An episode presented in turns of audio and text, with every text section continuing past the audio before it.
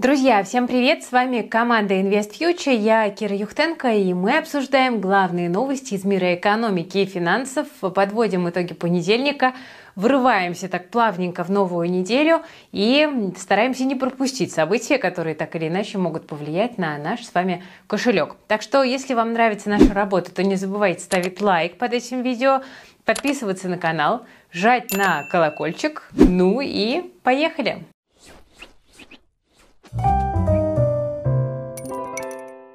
Начнем с новостей законодательных. Тут Владимир Путин поручил правительству Центробанку и организации «Деловая Россия» подготовить предложение об изменении подходов валютного регулирования.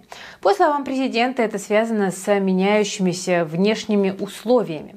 При этом подробностей и комментариев никто по этому поводу не давал из властей, но вообще антисанкционные указы президента необходимо применять с учетом федерального закона о валютном регулировании и контроле, но этих указов стало с прошлого года так много, что, похоже, появилась необходимость там навести порядок. И, скорее всего, именно это и имеется в виду. То есть новых ужесточений или послаблений, скорее всего, не будет, но, вероятно, будут законодательно закреплены какие-то положения из последних указов. Давайте мы посмотрим на, э, собственно, некоторые из них, которые уже вступили в силу. С 29 июня резиденты России, то есть российские юрики и физики, получили возможность продавать наличную валюту банкам без привязки к курсу Банка Центрального. Кроме того, российские резиденты снова могут выдавать валютные займы нерезидентам. Этот указ действует до 30 сентября, и он означает, что российские компании и предприниматели могут предоставлять займы иностранным партнерам без каких-либо ограничений. Такие меры направлены на развитие международных бизнес-отношений и привлечение в страну новых инвестиций. Еще одно важное изменение связано с возможностью зачисления денег на зарубежные счета резидентов по любым основаниям – это означает, что российские компании и предприниматели могут получать платежи от иностранных партнеров на свои зарубежные счета без, опять же, каких-либо э, ограничений. Ну и, наконец, еще в марте этого года был введен запрет на сделки с недружественными нерезидентами. Мартовский указ запрещает любые сделки с недружественными нерезами в любом месте. И первым на ум здесь, конечно, всем пришел IB, конечно же, потому что мы там уж точно совершаем совершаем сделки все сделки да, с недружественными нерезидентами. Ну а обратное в случае чего как бы и не доказать. Поэтому получается, что по любой сделке в IB нужно теперь по факту получать разрешение от правительственной комиссии.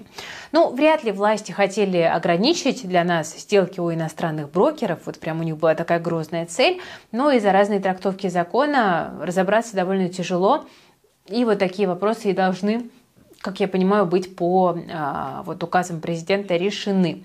Изменения на законодательном уровне должны, по идее, расставить все точки над «и», в том числе и ответить нам на вопрос, можно ли продолжать совершать покупки через IB. Так что ждем.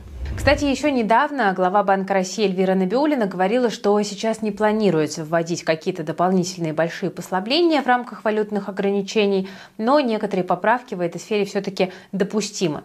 Как бы там ни было, хорошо, если сейчас удастся закрепить практику и какое-то время хотя бы пожить стабильно в новых нормах, да, без дополнительных изменений.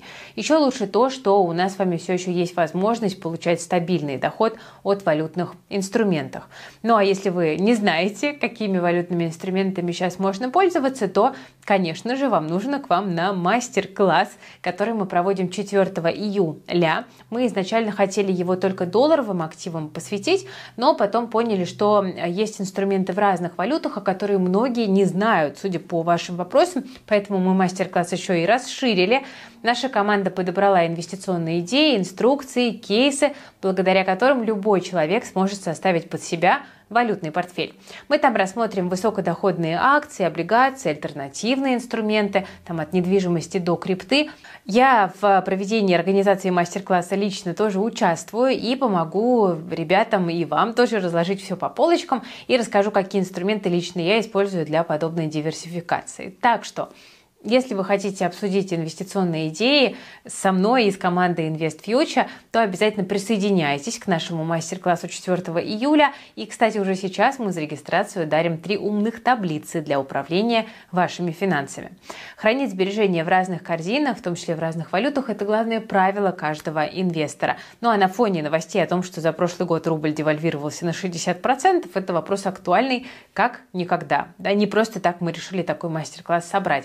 Поэтому ссылочку для регистрации я оставляю в описании к этому видео. Приходите, кому интересно. Ну а мы с вами пойдем дальше. Э, смотрите, у нас из-за риска санкций с прошлого года на российском рынке многие эмитенты могли не раскрывать отчетность по МСФО. Если говорить про индекс Мосбиржи, то такой льготой в основном воспользовались компании из добывающего и сырьевого сектора, например, Северсталь, Газпром, Алрос, ММК, НЛМК, там Новотек, Лукойл, Сургут, Транснефть. Ни годовую, ни промежуточную отчетность по МСФО эти компании не публиковали опубликовали. С 1 июля мораторий подошел к концу, и Банк России уже в этом месяце возобновит публикацию банковской отчетности включая расчеты капитала и обязательные нормативы. Но чувствительные данные все-таки будут исключаться, например, сведения о валютных операциях, потому что, понятно, да, все еще опасаются новых санкций. Что касается промышленного бизнеса, то он просит продлить возможность не рассказывать о себе, потому что санкционные риски никуда не ушли. Минфин может, в принципе, на уступки пойти, мораторий продлить, но сделать это только для некоторых компаний, как исключение из общего правила. Пока, конечно, тяжело прогнозировать, кто бы из компаний это мог быть, и как забавно отшутились ребята наши в Телеграме, чувствуете, запахло газом и захотелось в Сургут. Ну, вообще, какая возможна реакция рынка на постепенное раскрытие отчетности? Вообще выход из тени может благоприятно сказаться на доверии к рынку, да, рост прозрачности на рынке это всегда хорошо, но другое дело, что там на деле внутри компании творится, и возможно, что реальные показатели сбавят у инвесторов позитив и немножечко их отрезвят, потому что сегодня любое позитивное слово от руководителей компании и сразу, да, все летит наверх. Вот теперь пусть свои слова подтверждают делами, да, цифрами в отчетах. А я вам тем временем хочу напомнить, что уже завершилась первая половина 2023 года. Если вы вдруг заработались, потеряли счет времени, э, да, оно действительно летит со скоростью света, но фондовый рынок э, все это время без дела тоже не стоял, и давайте мы попробуем подвести итоги первого полугодия. Начнем с российского рынка. Индекс Мосбиржи плюс 30% с начала года – это лучшее полугодие за 14 лет. Пусть мы пока еще на 40% ниже уровней до начала СВО, но все-таки инвесторы рынок откупают. Ситуация в экономике оказалась не такой страшной, как год назад, отказалась, и это даже позволило компаниям выплатить большие дивиденды. Это привлекло инвесторов и разогнало акции. Как чувствуют себя самые популярные бумаги? Сбер плюс 70% за полгода, Лукойл плюс 25%, ну а Газпром прибавил всего 2,5%. Но это не худший результат. Норникель минус 4. За это время рубль просел на четверть. Экспорт снижается, а нестабильность в экономике и политике вызывает отток капитала. Хотя вот экспортерам это в целом нравится, потому что валютная выручка приносит больше рублей. Еще давайте посмотрим на то, как прошли полугодия Штаты. Там индекс NASDAQ за это время прибавил рекордные 40%, но только вот далеко не все компании росли. И даже хуже, всего 5-7 технологических гигантов тянут американские индексы наверх. Ну вот только сравните, да, Dow Jones где влияние бигтехов ниже, вырос там на 4%, в 10 раз меньше NASDAQ. И при этом политика ФРС остается жесткой, да, давит на бизнес, поэтому вот очень интересно будет сезон отчетов посмотреть, как реально у компании дела обстоят. Ну и про крипту. Там тоже дикий позитив на рынке, как будто нет никаких проблем в мировой экономике и вовсе. Биткоин с начала года прибавил 85%. Вот такая вот обстановка на рынке за первые полгода. Полет нормальный. Идем дальше. Кстати, для тех, кто смотрит вот на эти данные по рынку, да, там плюс 70% по Сберу, американский рынок растет, вообще все вокруг, кажется, уже снова зарабатывают на рынках, а вы еще не начали инвестировать, если вы хотите разобраться, понять, как вам сделать первые шаги, совершить первые покупки, получить первые дивиденды и купоны, и сделать это под чутким руководством нашей команды и в сообществе людей, которые учатся вместе с вами, то вы, друзья, я прям так деликатненько напомню, еще успеваете залететь к нам на летнюю школу инвестора. Мы вот сегодня, 3 июля, провели первую торжественную линейку. Школа уже открыта, но вы еще успеваете подключиться, ничего ровным счетом не пропустив. Э, так что в описании к видео есть ссылочка. Там же есть э, промокод для э, получения скидки специально для зрителей нашего YouTube-канала. Так что залетайте, регистрируйтесь в летнюю школу и, собственно, обучайтесь инвестициям на протяжении 9 недель, и вы выйдете из летней школы уже с привычкой инвестировать на регулярной основе и с практическим опытом. Мы с командой очень потрудились, сделали прям суперскую э, программу. Все будет как в настоящей школе, и с переменками, там, и с перекурами, и с учителями, и с э, дневниками. В общем, прям такая атмосфера настоящая школьная. Я директор школы, и вас торжественно тоже приглашаю успеть присоединиться. Ну, а мы с вами давайте продолжим. Я сказала, что на рынках сплошной позитив, но все-таки в реальной экономике все не так однозначно. И про экономику России вот что хочу сказать. Недавно Минэк оценил, что в мае российский ВВП был на 5,4% выше прошлого года. Цифра красивая, но только вот это называется эффектом базы. В мае 22 российская экономика лежала в шоке и не знала, как ей жить дальше.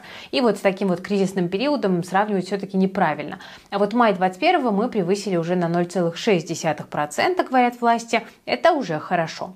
Насколько это достоверные данные разговора отдельные, но другая экономическая статистика тоже показывает, что Россия себя неплохо чувствует. Промышленное производство на 4,4% выше 2021 помогает здесь, понятное дело, оборонка. Хотя вот эксперты ММА отмечают, что динамика грузоперевозок снизилась, а это не сходится с позитивом в ВВП. К тому же Банк России отмечал готовность россиян тратить, а это должно поддержать экономику, хотя и параллельно разогнать инфляцию. При том, что безработица в России рекордно низкая, а значит у нас еще больше угроз роста цен. Из-за дефицита кадров бизнесу приходится повышать зарплаты в борьбе за сотрудников. Теперь немножко про нефть. Россия приняла решение сократить добываемое количество нефти на 500 тысяч баррелей в сутки в августе в рамках усилий по поддержанию рыночного баланса. Вице-премьер Александр Новак подчеркнул, что этот шаг на самом деле очень важный. Еще ранее Россия объявляла о сокращении добычи с марта 2023 года. Это помогло поддержать цены на нефть. И вот новое объявление, которое было озвучено сегодня, на цены повлияло довольно слабо. Цены на нефть выросли на 2%, но к концу дня на 1,5% снизились. Это связывают с негативными экономическими данными из Китая. Там уже третий месяц идет сокращение производства. Кроме того, крупнейшая экономика Европы и Германия также замедляется. В мае промышленные заказы снизились на 10%. Это довольно негативно сказывается на спросе на нефть. Ну и центральные банки также продолжают повышать ставки. Это замедляет экономический рост, поэтому решение России о сокращении добычи нефти имеет смысл в поиске того самого баланса, потому что сегодня важно не перенасытить рынок нефтью. Если слабость в ценах на нефть сохранится, то это может довольно сильно повлиять на уже ослабший рубль. Между тем, ЛДПР хочет сделать подарок самозанятым. Партия предложила увеличить максимальный доход самозанятого в России до уровня 4,8 миллионов рублей в год. Это довольно существенное изменение. Сейчас самозанятым считается работник, у которого совокупный доход за год не превышает уровня в 2,4 миллиона рублей в год.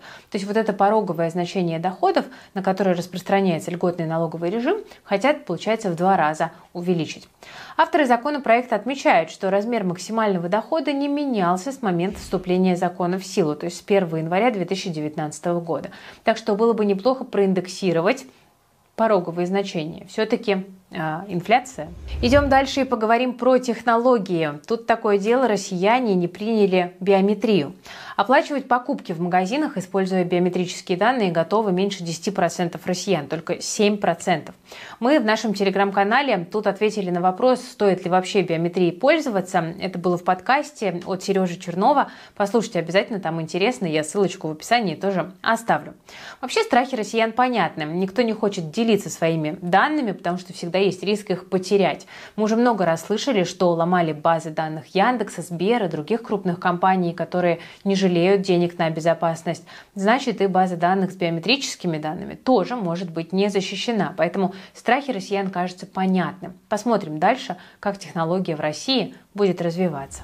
Ну и напоследок поговорим про МИР, потому что Банк России планирует вывести карты МИР в 5-6 новых стран уже в этом году.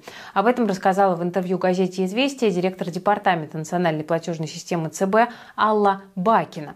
Кстати, на прошлых выходных впервые за долгие годы отправился прямой рейс из России на Кубу. Картами МИР можно пользоваться на Кубе с весны. Сейчас, по словам собеседницы газеты, кубинская страна настраивает терминалы для приема карт к оплате. Эта работа должна завершиться до конца лета, так что у россиян может появиться новое туристическое направление.